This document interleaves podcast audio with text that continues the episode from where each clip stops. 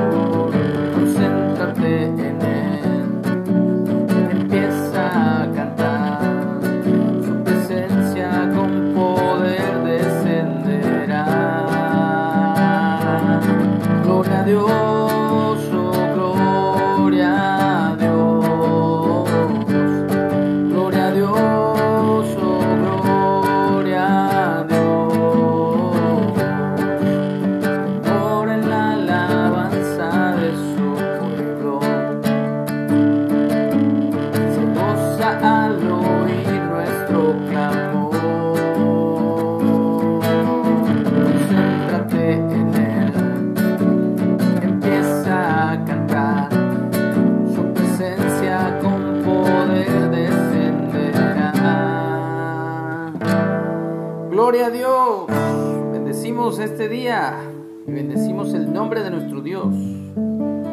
Estamos muy contentos porque Dios nos da vida en abundancia. Nos permite realizar actividades durante el día, así que disponemos nuestro corazón, nuestro cuerpo y todo nuestro ser para honrarle y servirle a través de todo lo que hagamos. Estamos en la lectura de Mateo 24 y vamos al versículo 29. Y el subtítulo es La venida del Hijo del Hombre. Jesús viene hablando acerca de las señales antes del fin y dice, e inmediatamente después de la tribulación de aquellos días, el sol se oscurecerá y la luna no dará su resplandor y las estrellas caerán del cielo y las potencias de los cielos serán conmovidas. Entonces aparecerá la señal del Hijo del Hombre en el cielo y entonces lamentarán todas las tribus de la tierra y verán al Hijo del Hombre viniendo sobre las nubes del cielo con poder y gran gloria. Y enviará sus ángeles con gran voz de trompeta y juntarán a sus escogidos de los cuatro vientos desde un extremo del cielo hasta el otro. De la higuera aprended la parábola. Cuando ya su rama está tierna y brotan las hojas, sabéis que el verano está cerca.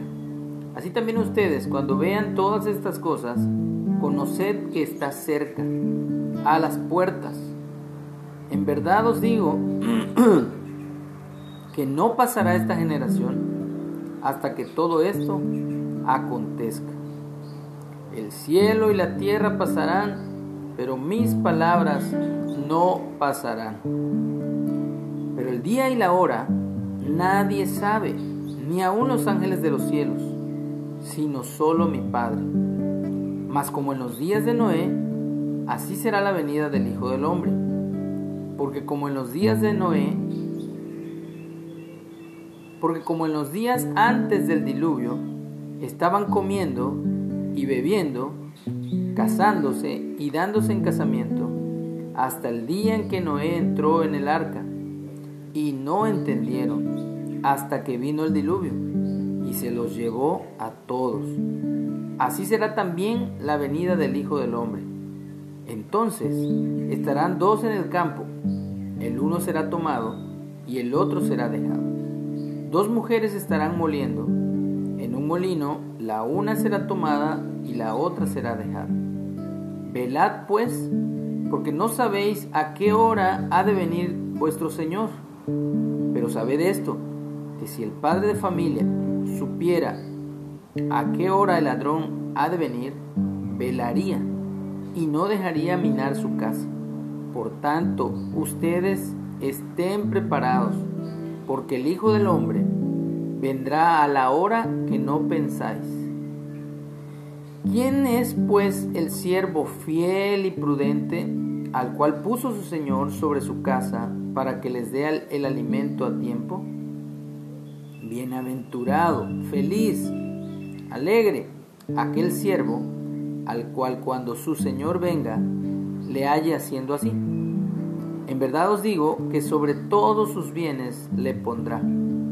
Pero si aquel, aquel siervo malo dijera en su corazón, mi Señor tarda en venir, y comenzare a golpear a sus consiervos, y aún a comer y a beber con los borrachos, vendrá el Señor de aquel siervo en día que éste no espera y a la hora que no sabe, y lo castigará duramente y pondrá su parte con los hipócritas. Allí será el lloro y el crujir de dientes. Jesús nos está advirtiendo cómo sería el tiempo en que estaría pronto su regreso. Estaría exactamente igual como en los días de Noé nos dice. La gente fijándose solamente en las cosas materiales, en las cosas de este mundo. Pone Jesús algunos ejemplos como el casarse, el darse en casamiento, pero eh, enfocado a, a el yo, a el hecho de tener en cuenta solo lo temporal, lo material y no poner la mirada en las cosas eternas. Entonces dice que aparecerá señales en el cielo, el sol se oscurecerá, la luna no dará su resplandor, las estrellas caerán y aparecerá la señal del Hijo del Hombre, viniendo con poder y con gran gloria sobre las nubes de los cielos, pero no acaba ahí, ese es el principio del fin.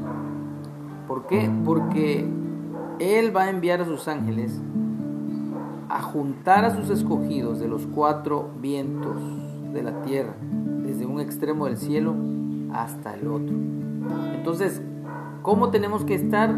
Jesús nos los dice, que velemos para que no nos sorprenda ese día. Y eso de velar no significa que no durmamos. En sentido figurado, sí, pero en sentido literal no quiere decir que no estemos tomándonos nuestras ocho horas para dormir, no, sino que no durmamos espiritualmente, que nos adentremos a la lectura, a la meditación en la palabra, para que Dios nos muestre el tiempo precisamente en que todo esto acontezca. Así que, ¿cómo podemos librarla? La ira venidera que viene, precisamente, velad pues porque no sabéis a qué hora ha de venir vuestro Señor.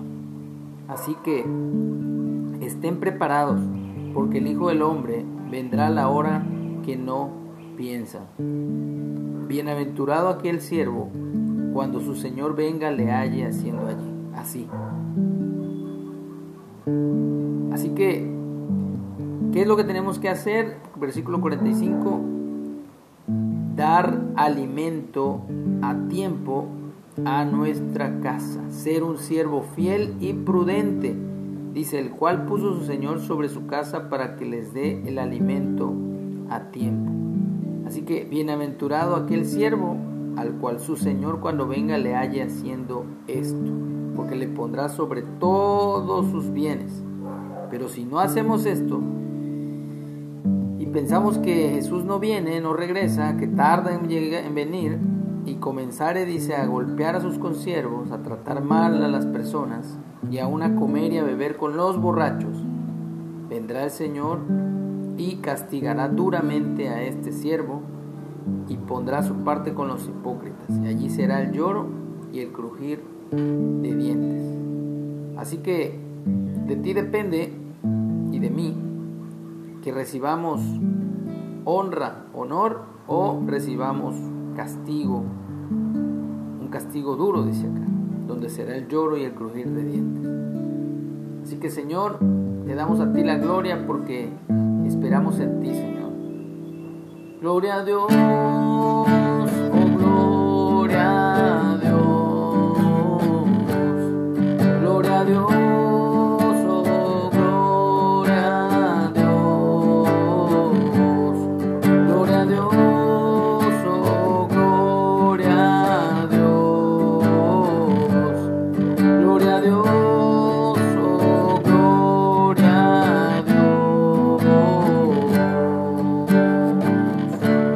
Ven pronto, Señor Jesús. Te necesitamos. Que tengamos un excelente día. Pongamos siempre nuestra confianza en Él.